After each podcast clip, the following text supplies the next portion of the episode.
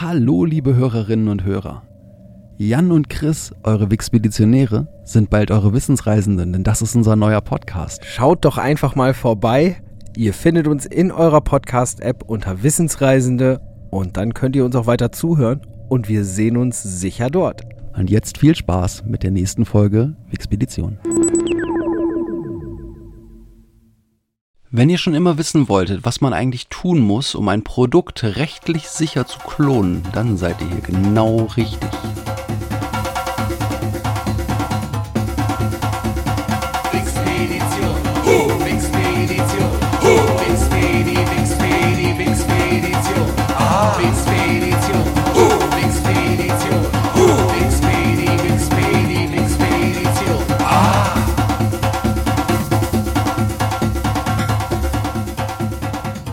Willkommen beim Podcast, der euch auf eine interessante Reise durch das Wissen der Menschheit einlädt. Und wir sind schon wieder für euch da. Aus dem neuen Studio hier im wunderschönen Remsede bei Osnabrück begrüßt euch der Jan. Und am anderen Mikrofon ist wie immer der Chris. Beim letzten Mal haben wir uns mit der frühen Geschichte oder in die frühe Geschichte der Computer oder der Personal Computer Entwicklung begeben. Aber dadurch, dass das Thema ein bisschen größer ist, konnte der Chris seine Geschichte nicht beenden und der macht dann heute einfach mal damit weiter. Leg los. Äh, richtig, zum einen ist es ja auch spannend, dass äh, wir nicht nur über Computer letztes Mal gesprochen haben, sondern dass wir auch über etwas nicht gesprochen haben, nämlich über das eigentliche Thema. Das stimmt. Denn äh, wenn ich so richtig überlege, sind wir jetzt rein ablauftechnisch immer noch vor MS-DOS. Ähm, weißt du denn noch, wo wir letztes Mal stehen geblieben sind? Beim letzten Mal waren wir stehen geblieben bei den 50.000 Dollar, die Bill Gates genommen hat, um das einzukaufen, was später MS-DOS werden sollte. Und 50.000 Dollar ist ja auch nicht besonders viel Geld.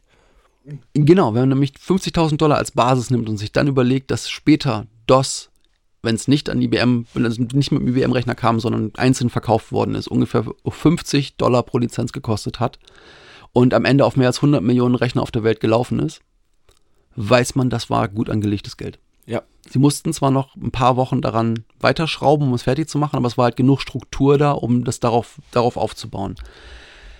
Also, wieder zurück zu den Anfängen. Alle Zutaten waren jetzt zusammen. Der erste IBM-PC, der Acorn, wurde entwickelt und marktbereit gemacht. Sein Betriebssystem war PC-DOS. PC-DOS war die Lizenzversion von MS-DOS.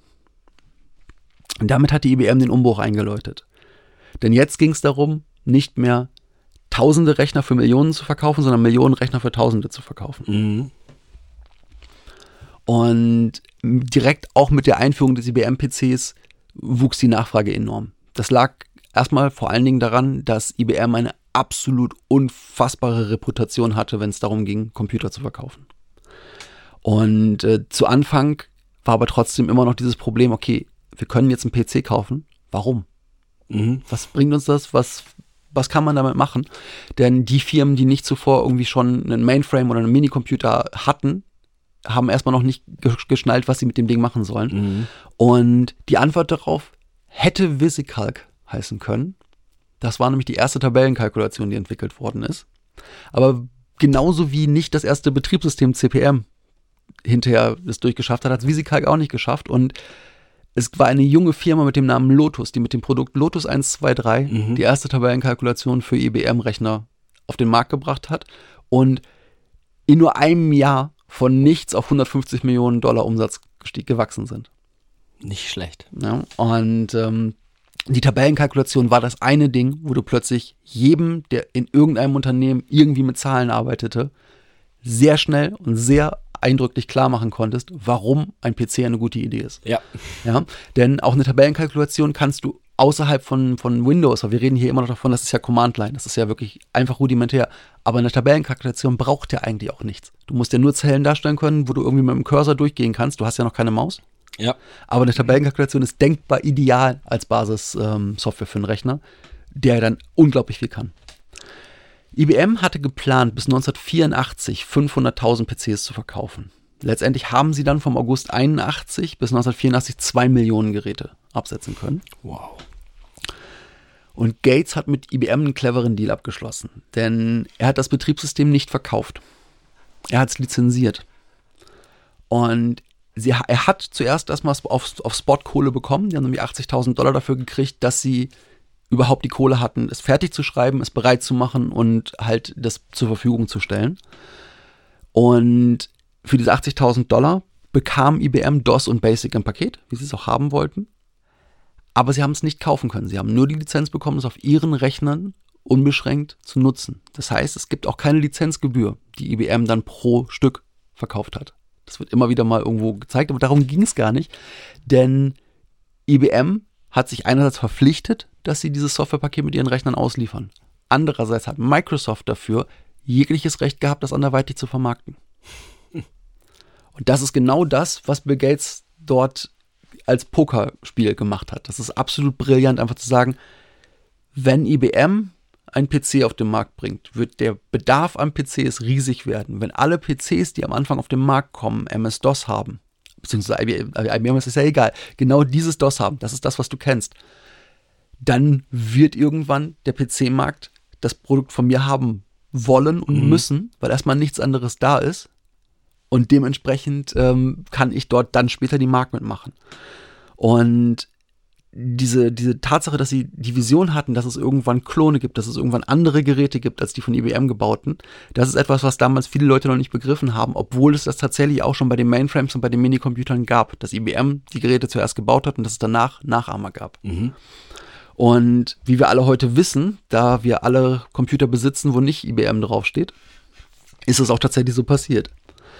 Und die Tatsache, dass IBM halt diese, diese, diesen Standard gesetzt hat, hat einfach gemacht, dass vor allen Dingen bei den Unternehmen niemand einen Rechner kaufen wollte, der nicht IBM-kompatibel war. Du hattest halt entweder die Tatsache, du bist Appleianer von Anfang an gewesen. Das ging.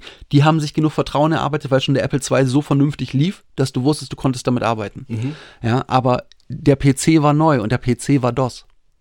Du wolltest nichts anderes und es musste dieses DOS drauflaufen. Und jetzt fragt man sich, wie war es denn dann möglich, kompatible Geräte zu bauen? Denn IBM war ja momentan der Einzige, der eigentlich PCs baute, die das Wort PC gebracht haben, die gesagt Personal Computer und die es definiert haben. Und das Ganze ging mit Reverse Engineering. Und das ist äußerst spannend gewesen, weil einerseits sind viele Sachen ganz einfach zu klonen gewesen, denn du konntest einfach zu Intel gehen. Da hat nämlich auch IBM seine Chips gekauft und eine CPU kaufen und noch viele andere Steuerchips. Du konntest in Japan ein paar Chips einkaufen. Du konntest fast alles dieses Computers im Grunde aus dem Regal ziehen und einfach neu zusammenbauen. Es gab aber ein Teil, was, was äh, IBM selber gebaut hat, und das war das ROM BIOS. Das war der Chip, der wirklich das Glied war zwischen, du hast irgendwo etwas, das reinkommt in den Rechner und es wird in dem Rechner verteilt. Mhm. Das Basic Input- und Output-System, das, der, der Kern, der macht, dass Daten rein und raus können. Und da das Ding geschützt war und exklusiv von IBM gebaut werden konnte, war das die Krux, wo Firmen, die jetzt kompatibel bauen wollten, ran mussten. Und da habe ich ganz interessantes aus der Firmengeschichte von, von Compaq gesehen. Die waren eine der ersten Firmen, die das halt eben geknackt haben.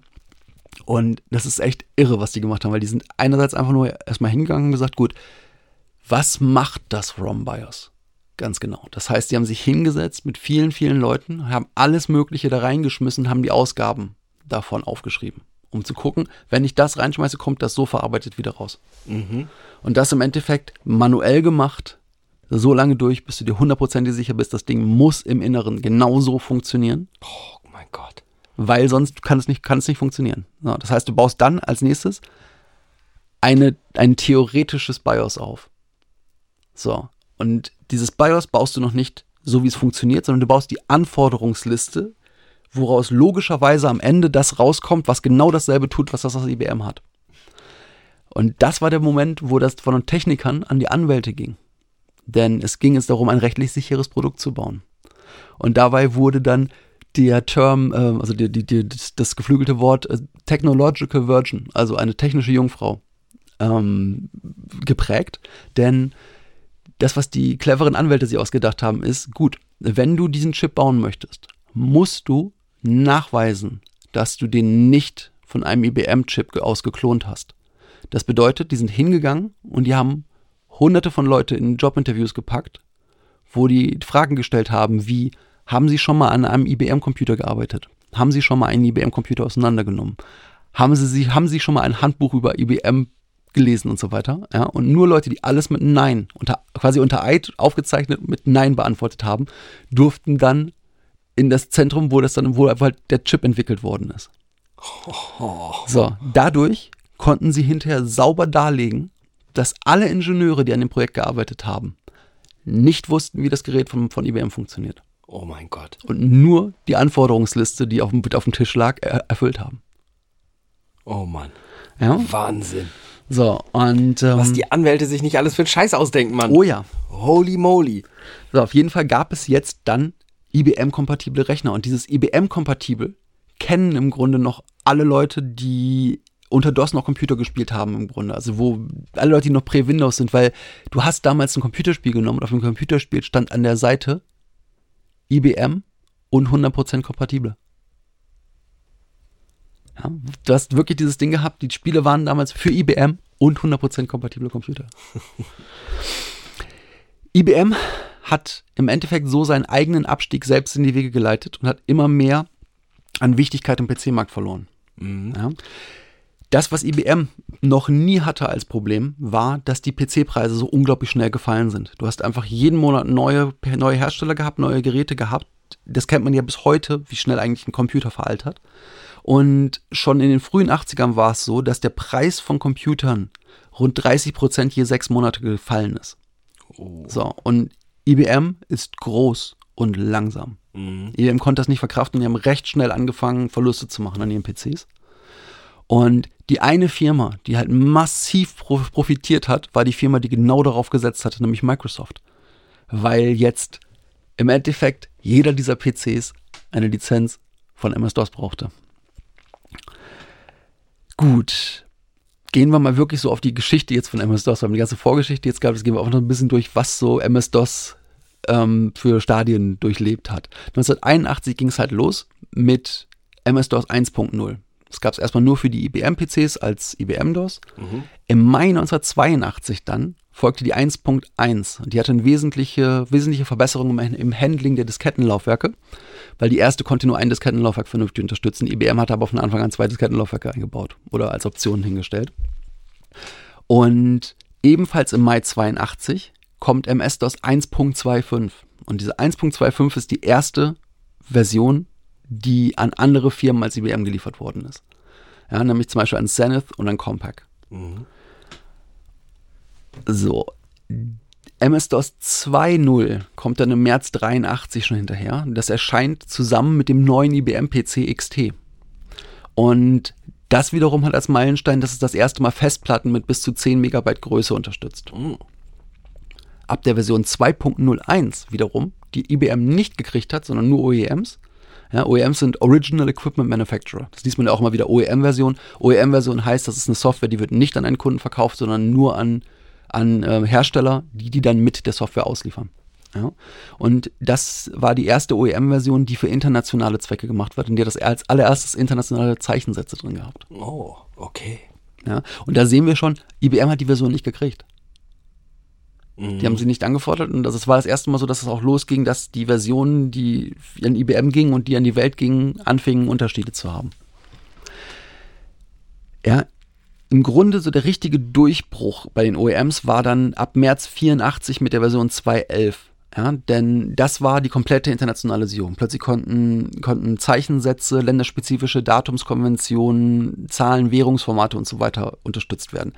Das war total wichtig. Das hat IBM komplett vergessen, dass man auch vielleicht irgendwann anfangen sollte, Computer so zu bauen, dass Computer auf der ganzen Welt mit Computern auf der ganzen Welt einfach reden können und deswegen auch ein Rechner, der in Frankreich steht, den englischen Schriftsatz haben sollte und die Möglichkeiten dort auch Fundzeichen reinzusetzen. So, Das klingt alles heutzutage so profan, weil ein Rechner heute alles kann, aber da musste wirklich an jedes dieser Sachen erstmal gedacht werden.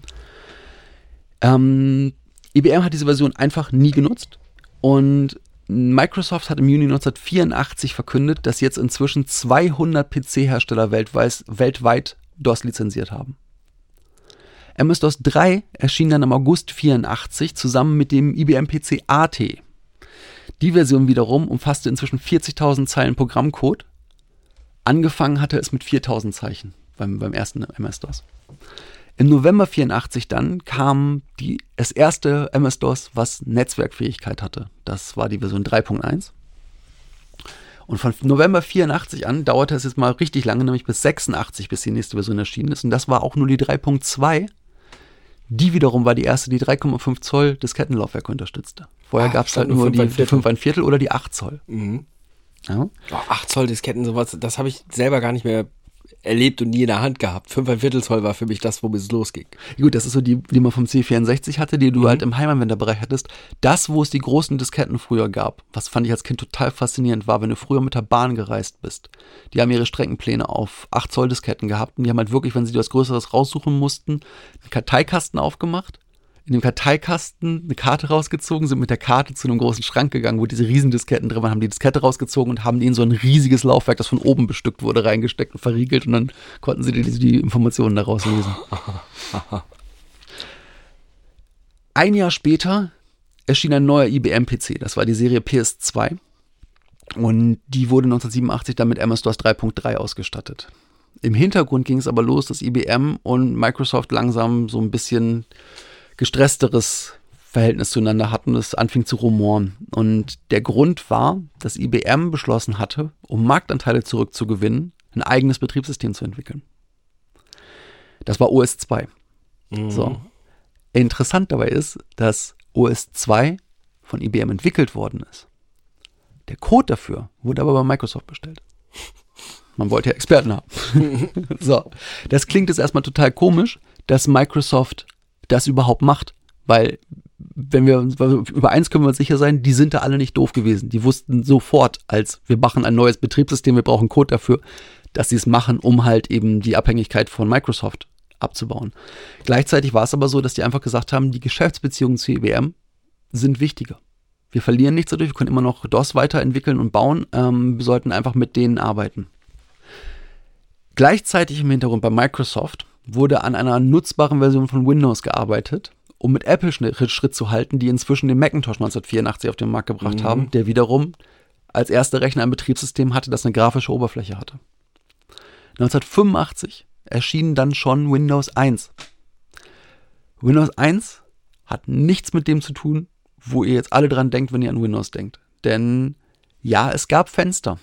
Das sind aber, ich weiß es nicht, acht oder zehn Fenster, die überlagen, überlagernd als Kaskade hintereinander gestellt sind. Du kannst diese Fenster nicht bewegen. Du kannst das ganze, das ganze System auch komplett auch ohne Maus bedienen, weil es hatte keiner eine Maus und Mäuse waren teuer. Und du kannst im Grunde einfach mit dem Tabulator durch die, durch die einzelnen Fenster gehen, die dann halt vorne sind. Aber es hatte halt noch nichts von der Eleganz, die Apple auf den Markt gebracht hatte mit dem Macintosh, weil ja, dieses allererste Macintosh-Betriebssystem war schwarz-weiß, war nur Liniengrafiken, hat aber einwandfrei funktioniert. Es hat genauso funktioniert, wie wir heute Computer benutzen. Es ist alles im Grunde gemacht von selbst solche Sachen, so Kleinigkeiten wie, dass man bei Windows ja einfach ewig lange den, den Mülleimer auf dem unten in der Ecke hat. Das hatte schon das 1984 das erste Macintosh-System und so weiter. Ganz, ganz viel wurde dort einfach bestimmt. Die Tatsache, dass oben in den Ecken Pfeile sind für größer, kleiner für das Fenster, dass du die Fenster skalieren kannst, dass du das Fenster zuklicken kannst. sowas. Das ist alles halt eben original vom, vom Macintosh. 1987 folgte Windows 2. Das ist immer noch sehr, sehr, sehr, sehr erfolglos gewesen. 1988 kam dann OS 2 raus. Im selben Jahr stellte Microsoft auch zwei neue Produkte vor, nämlich zum einen Windows 2.1 und MS-DOS 4. Das Problem war, dass die sich bei dem Entwicklungsrennen jetzt OS 2 für IBM zu entwickeln, selber ein, ein neue, eine neue DOS-Version, die ja direkt als Konkurrenz gleichzeitig äh, erscheinen sollte und halt an Windows zu arbeiten, hat die Firma ein bisschen überbelastet, denn MS-DOS 4 hatte gravierende Mängel. Und das Problem war, dass die in der Speicherverwaltung echte Fehler eingebaut hatten und dass es bei einigen Kunden zu Datenverlusten kam. Uh, Und das ist böse. ja, das Sehr, ist sehr richtig böse. böse, weil Also, wir, reden, wir reden auch von einer Zeit, wo Backup echt noch nicht normal war, Mhm. weil einfach auch jegliche Form von Speicher übelst teuer war. In der Regel hast du Backups damals gedruckt, Mhm. was einfach bedeutete, ja, du hattest die Informationen, aber du musstest die alle erstmal wieder eingeben. Das Ding war, dass eigentlich MS-DOS 4 gar nicht so blöd war. Es hatte Neuerungen wie FAT16, das jetzt bis zu 2 Gigabyte Datenmengen verwalten konnte. Und es hatte viele, viele Verbesserungen, es lief schneller, es hat weniger Speicher gebraucht und so weiter. Aber der Ruf war einfach gekillt, nachdem die auch noch den Bug drin hatten, der natürlich sofort gefixt worden ist. Und es gab einfach keinen kommerziellen Erfolg mehr dafür. Die Leute sind einfach bei 3.2 geblieben, weil das konnte zwar weniger, aber es lief absolut stabil. 1990 kam dann mit OS 2 1.3 die letzte Version von IBMs Betriebssystem, die von Microsoft geschrieben worden ist. Diese letzte Version, ähm, wie gesagt 1990, danach hat IBM selber weitergeschrieben. Die haben inzwischen sich wirklich Leute geholt und gesagt, gut, wir machen es jetzt selber weiter, um Eigenständigkeit zu kriegen. Und die allerletzte Version von OS 2, die es dann gab, war OS 2 Warp Server for E-Businesses. Und die wurde 1999 veröffentlicht. Also sie haben noch eine ganze Weile halt alleine damit weitergearbeitet. Und OS 2 wurde sogar von IBM für ihre Rechner bis 2006 unterstützt. Oh, krass. Ja, und das war übrigens auch echt gut. Das war ein gutes Betriebssystem, das hat Ja. Spaß gemacht, ja. 1990 kam mit Windows 3.0 jetzt auch das erste Windows, das richtig breit eingesetzt wurde. Das funktionierte, das war äh, ziemlich stabil und ähm, das hat sich auch eigentlich sehr lange gehalten. Das erste Windows, an das ich mich wirklich erinnern kann, war Windows 3.11. Mhm, genau. Ähm, 1991 kam MS-DOS 5. Das hat wiederum viele neue Änderungen gehabt und hat vor allen Dingen das erste Mal einen komfortablen Texteditor integriert gehabt. Und nach dem Ärger mit der Version 4 ähm, haben sie auch was Neues eingeführt bei Microsoft. Beta-Testen. Sie haben nämlich das allererste Mal Leute vorher mit der Software kostenlos versorgt. Und zwar Tausende von Leuten. Ich glaube, 7000 hatten sie für den Test. Die halt das Ding ein paar Monate vorher bekommen haben und das freiwillig ausprobieren konnten. Und dementsprechend gab es auch diesmal nicht eine Bugmisere. Und was auch neu war bei dem Betriebssystem, war die Möglichkeit abzugraden. Das ist das erste Mal, dass du ein Upgrade kaufen konntest statt eine neue Packung. Das heißt, du musstest nicht frisch dein System aufziehen. Ah, okay. Du konntest ein Upgrade kaufen, das Upgrade war vergünstigt im Gegensatz zum Vollkauf und du konntest auch über dein, Betrieb, dein Betriebssystem drüber installieren. Und das war sehr clever, denn der potenzielle Markt war an Rechnern, die jetzt auf der ganzen Welt mit, mit DOS-Versionen von 2 bis 4 liefen, die du, von denen du upgraden konntest, war jetzt inzwischen 80 Millionen Geräte. Die wollen alle kein volles neues äh, Produkt kaufen, die wollen nur das Upgrade kaufen, weil sie haben es ja schon mal gekauft. Ja, so wurden dann auch im ersten Halbjahr 6 Millionen Upgrade-Pakete verkauft. Wow. Weiter geht's dann im Jahr 1993. Da ist dann MS-DOS 6.0 erschienen.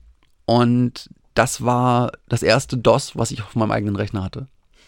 Ja, also ich habe schon frühere DOS-Versionen gesehen, denn ich überlege irgendwie, siebte, achte Klasse habe ich das erste Mal an einem PC gesessen. Das war ein Commodore PC20. Der lief mit, oh, es müsste DOS 2 gewesen sein. Ja. Ja, so, ähm, dann immer wieder, also drei habe ich auch auf jeden Fall noch gesehen. Ähm, drei lief auch in den USA auf der Highschool, wo ich war, auf den PCs. Da habe ich ja auch schon mit, mit Macintosh das erste Mal gearbeitet. Da war wirklich auch dieser Jaw-Dropping-Moment. Ich kannte halt diese, diese PCs halt eben schon, diese, von diesen Commodore PC20s. Die waren, weiß ich nicht, äh, 45, 50 Zentimeter breit, genauso tief, 20, 30 Zentimeter hoch. Die hast du mit, mit zwei Kindern tragen müssen, wenn du die bewegen wolltest. Das war echt schwer, das Ding. Das hatte einen hässlichen, entweder grünen oder bernsteinfarbenen Monitor. Ja.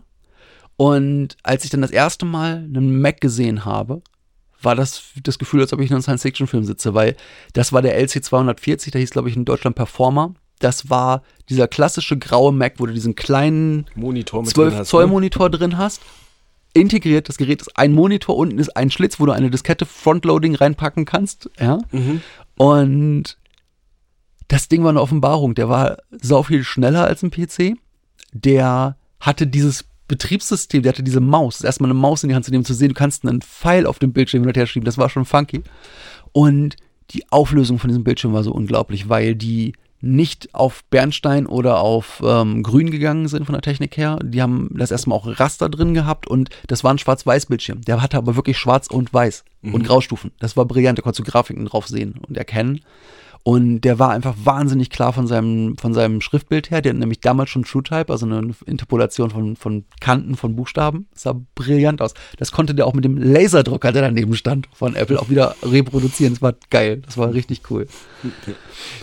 ähm, Und heute ist das, was du da gerade aufzählst, äh, Jeder, jeder von euch da draußen, er hat mehr Rechenleistung in seiner Hosentasche als die gesamte Highschool in den USA als Chris da war. Ja, auf jeden Fall. Viel mehr. Deutlichst.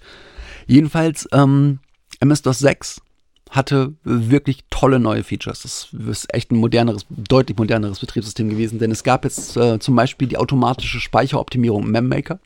Vorher musstest du quasi wirklich programmieren ein bisschen, um deinen Spe- Speicherverbrauch zu äh, verändern. Es gab einen Treiber für CD-Laufwerke.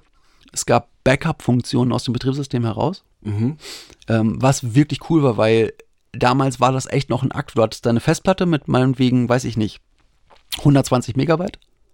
Und du warst in der Lage, bestimmte Bereiche davon automatisch vom Betriebssystem auf Diskettengröße zu bringen. Dass du halt, was weiß ich, 30 Disketten nacheinander durchgezogen hast und damit ein komplettes Backup als Bundle hattest, dass du eben auch wieder mit dem Betriebssystem einfach entpacken konntest. Ähm, außerdem gab es das erste Mal Antivirus und es gab die Datenkomprimierung Double Space. Weiß nicht, ob du das noch kennst. Dass du da, Nee. da konntest du deine Festplatte mit fast verdoppeln, deine, deine Kapazität, die Daten wurden komprimiert.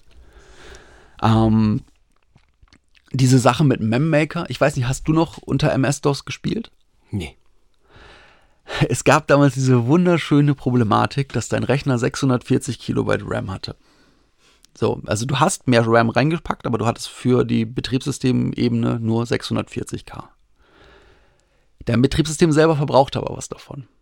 Und dann hattest du diese, dieses permanente Problem, dass dein neues Star Wars X-Wing halt 573 Kilobyte Speicher brauchte. Es kam aber auf einer CD-ROM, das heißt, du musstest auch den CD CD-Treiber laden. Sonst läuft, lief das CD-ROM natürlich nicht. Du brauchtest den Maustreiber, weil du eine Maus brauchtest für das Spiel. Und du hast in der Regel dann. Grafiktreiber? Ja, das ging, das ging noch. Der war, ähm, der war zwar da, aber der war, war gar nicht so klein, äh, gar nicht so groß. Auf jeden Fall hattest du grundsätzlich diese Problematik, dass du den letzten zwei, drei Kilobyte hinterhergejagt hast. Du hast wirklich arbeiten müssen an deinem Rechner, deinen Rechner optimieren müssen, damit du genug Hauptspeicher hattest, um ein Computerspiel zu starten. Krass. Und das war das, was MemMaker halt eben dann wirklich schon dir helfen konnte zu sagen, gut, ich verändere das jetzt. Und später hast du dann auch irgendwann gewusst, wo du deine letzten Kilobytes hergezogen hast. Hast du wirklich teilweise, also quasi im Grunde Teile des Betriebssystems abgeschaltet, weil du sie nicht brauchtest, um zu spielen. Ja, jedenfalls kam dann schon 1994 das letzte Mal eine eigenständige MS, MS-DOS-Version auf dem Markt. Und das war die 622. Das war auch ikonisch, das Ding, das war super. Das war damals auch ein, nochmal ein Supersprung von 6.0 auf 6.2.2. 6.2.2 war pff, top, war richtig cool. Und ähm, bis jetzt war es ja immer so, dass du, wenn du in Windows gehen wolltest, deinen Rechner eingeschaltet hast, der ist in die DOS-Ebene gegangen. Und dann hast du eingegeben dann hast du eingegeben. Win. Oder Win, ja. Genau, hast du Win eingegeben und dann wurde Windows gestartet. Ja, und 1995 hat sich das geändert. Ja, denn 1995 kam Windows 95 raus. Und Windows 95 war das erste Mal das Ganze umgedreht. Das heißt, dein Rechner bootet direkt in Windows hinein und du konntest MS-DOS noch benutzen. Du konntest auch immer noch in MS-DOS spielen. Du konntest raus aus Windows. Aber du musstest aus Windows heraus ins DOS und nicht mehr umgekehrt. Und du konntest DOS vor allen Dingen nicht mehr einzeln kaufen, sondern es war jetzt integraler Bestandteil von Windows. Du konntest die nur noch im Bundle kaufen. Die waren untrennbar miteinander verbunden. Diese Version, die 1995 in Windows 95 integriert war, war dann die Version 7. Und die wirklich aller, allerletzte Version von MS-DOS erschien im September 2000. Und das war MS-DOS 8. Und Wofür, wofür war die dann noch? MS-DOS da? 8 war dann in Windows, was ist das dann, NT? Was kam? Warte, 95, 98 kam dann. Dann kam Millennium. Äh, 2000 war, äh, war ME. Das ist dann in Windows ME gewesen. Also für alle, die es noch nie gehört haben, das habt ihr nie gehört, weil das war die wahrscheinlich schlechteste Version von Windows, war die, die du nicht haben wolltest. Wohin schlechter als Vista? Ah, Da war ich schon raus. ich bin bekennender, äh, ich benutze Windows nur zum Computerspielen. Mensch seit Jahrzehnten. Jedenfalls, kurze Rede, schwacher Sinn. Ähm, diese MS-DOS 8 Version war auch nicht mehr ein komplettes DOS. 7 war wirklich noch so, wenn du rausgegangen bist aus 95 in 7 rein, hast du alles noch machen können. 8 war nicht mehr richtig eigenständig und 8 war eigentlich nur dafür gedacht, dass wenn du irgendwelche Hausmeistertätigkeiten machen wolltest. Wenn du irgendwas machen wolltest, wozu es nötig war, bestimmte Teile von Windows abzuschalten, konntest du das quasi für Wartungsarbeiten benutzen. Und das war das Ende von MS-DOS. Heutzutage haben wir das so nicht mehr. Ist wahrscheinlich auch ganz gut. Aber es ist schon, schon krass, was an der, eigentlich mit an der Geschichte dieses Betriebssystems, dieser, dieser, ich wollte gerade sagen, paar Codezeilen. Okay, es sind ganz schön viele Codezeilen, aber wie viel um die Entstehung dieses Programms aus diesen Codezeilen noch so passiert ist in der ganzen Computerentwicklung, ist schon der absolute Wahnsinn. Auf jeden Fall. Und ich finde es auch einfach spannend, eben auch so diese, diese Charaktere und die Geschichten dahinter zu haben. Einfach dieses Ding, Gary Kildall hatte de facto den Weltstandard für Betriebssysteme gesetzt. CPM war das Weltbetriebssystem. Das hätte auch keiner angegriffen. Hätte einfach Gary Kildall an dem Tag gesagt, ich I swallow my pride, ja, ich gehe da jetzt einfach durch, ich, ich bin erstens da, wenn IBM kommt, rede mit denen und ich unterschreibe deren Verschwiegenheitserklärung, ähm, hätte die Welt ganz anders aussehen können. Und auch Bill Gates hat gesagt, die haben auf diese, die, diese ähm, Verschwiegenheitserklärung geguckt die haben nur den Vorteil gehabt, die haben die schon mal gesehen vorher. Aber eigentlich sagte er, wenn du mit IBM Geschäfte gemacht hast, wenn du die Verschwiegenheitserklärung unterschrieben hast, hast du denen ein Stück deiner Seele verkauft. Du hast einfach denen einen riesigen Vertrauensvorschub gegeben, weil die alles, was sie erfahren, nutzen konnten und du nichts. Es war nicht ein gleichmäßiges, wir halten alle schön fein die Fresse und keiner nutzt irgendwas, was er sieht, sondern es war wirklich das Ding von, du darfst gar nichts, wir dürfen alles. Und ja, genau, wir waren nie hier. Mhm. Ja, und ähm, nichtsdestotrotz, du musst halt die Möglichkeiten sehen und du musst vor allen Dingen auch Vision haben und ähm, ja, ist irre.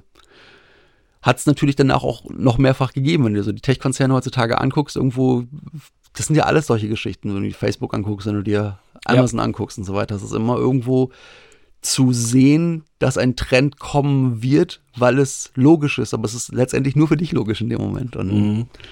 Ja, das ist die Geschichte von großen Businesses. Und das war die Geschichte von MS-DOS. Sehr, sehr krass. Sehr, sehr, sehr krass. Ja, vielen Dank, Chris. Ja, das war eine, eine wirklich, wirklich spannende Geschichte durch äh, ein Betriebssystem, das zumindest die, die in unserem Alter sind, auf jeden Fall schon gesehen und benutzt haben. Und äh, die, für mich der Bildschirm, auf dem C Doppelpunkt steht und du dann dahinter den blinkenden Cursor hast. Das ist, das ist für mich so eine meiner frühesten Computererinnerungen. Der erste Computer, den es bei uns zu Hause gab, das war damals ein 286er. Ähm, ich kann mich noch erinnern, der hatte sogar drauf noch einen Turboschalter. Da Ja. konntest du dann die Taktung des, äh, die Taktung Der verdoppeln. CPU, ja. ähm, aber das äh, verbrauchte wohl, oder das war halt schlechter für den Computer und es zog auch mehr Strom natürlich. Und da wohl auch deutlich so, ja, bra- braucht man nicht. Und ich glaube, wir hatten auch so eine riesen Festplatte, wo man eigentlich nichts drauf speichern konnte von sowas wie 20 Megabyte. Ja, mein erster PC hat 120 tatsächlich gehabt. Das war schon echt der Rocker. Das war damals hier noch, äh, wie hießen die noch? SCOM. Damals gab es ja noch so große, große Riesen von Computerdingern, die du in jedem, in jeder Stadt hattest. Phobis Mhm. gab es damals, Phobis, SCOM. Und ich hatte so einen ganz stylischen, der sah nämlich aus wie ein Videorekorder. Der war nämlich Slimline. War total ätzend, habe ich zu dem Zeitpunkt, als ich den gekriegt habe, auch nicht realisiert, dass das natürlich bedeutet, dass du keinerlei Steckkarten davon vernünftig reinkriegst und so weiter. Das war ein riesiges Problem. Aber er war schwarz, er war slim, er sah richtig cool aus. Und es war ein 386 DX40. Mhm. Mein Gott. Das ja, war. Das ist echt. Puh. Damals hast du auch gefühlt deutlich mehr Zeit mit der Wartung deines Rechners verbracht, als mit dem Benutzen deines Rechners. Ja, du hast überhaupt einfach so viel Zeit damit verbracht. Ich, mein, meinen ersten eigenen Rechner, ähm, das war dann ja auch in, so in der Zeit, da hast du dir dann häufig auch Komponenten geholt und hast den gebaut. Oder auch alleine nur die Tatsache, du hattest einen Rechner und du hast halt Dinge ausgetauscht.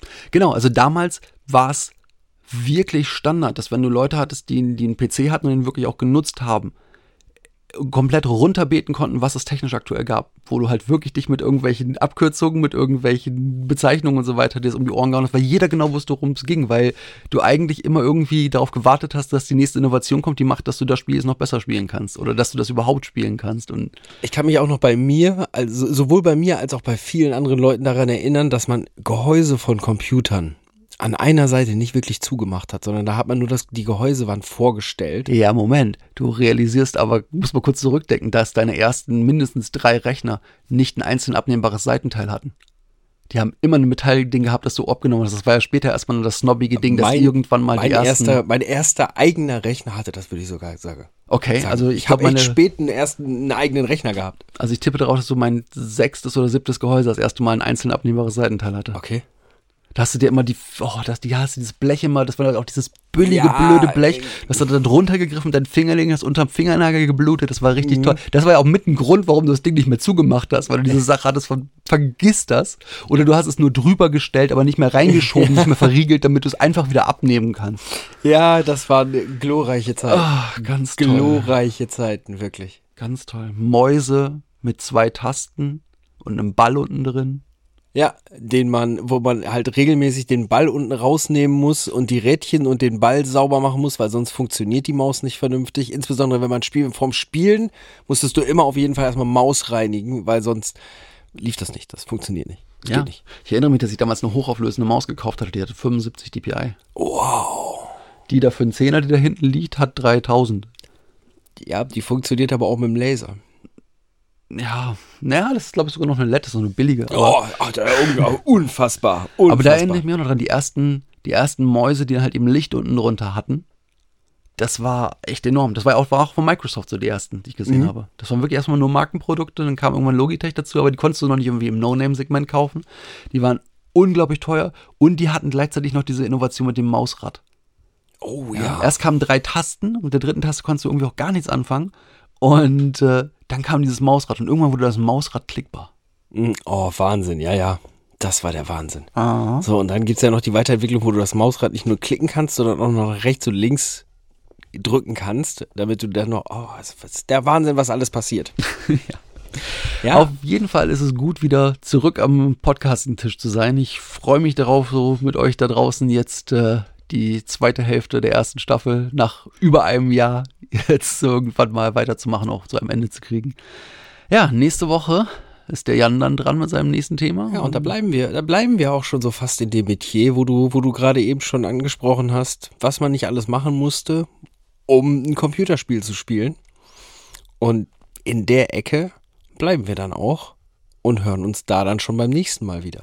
Dementsprechend kommt weiter vernünftig zur Arbeit, wenn ihr dürft. Viele müssen jetzt zu Hause bleiben. Das gleiche mit Schule. Vielleicht hört ihr es einfach nur bei euch im Bett und chillt eine Runde. Alles gut. Jedenfalls bleibt, bleibt gesund, bleibt dabei. Wir hören uns nächste Woche. So sieht das aus. Bis zum nächsten Mal. Tschüss. Tschüss.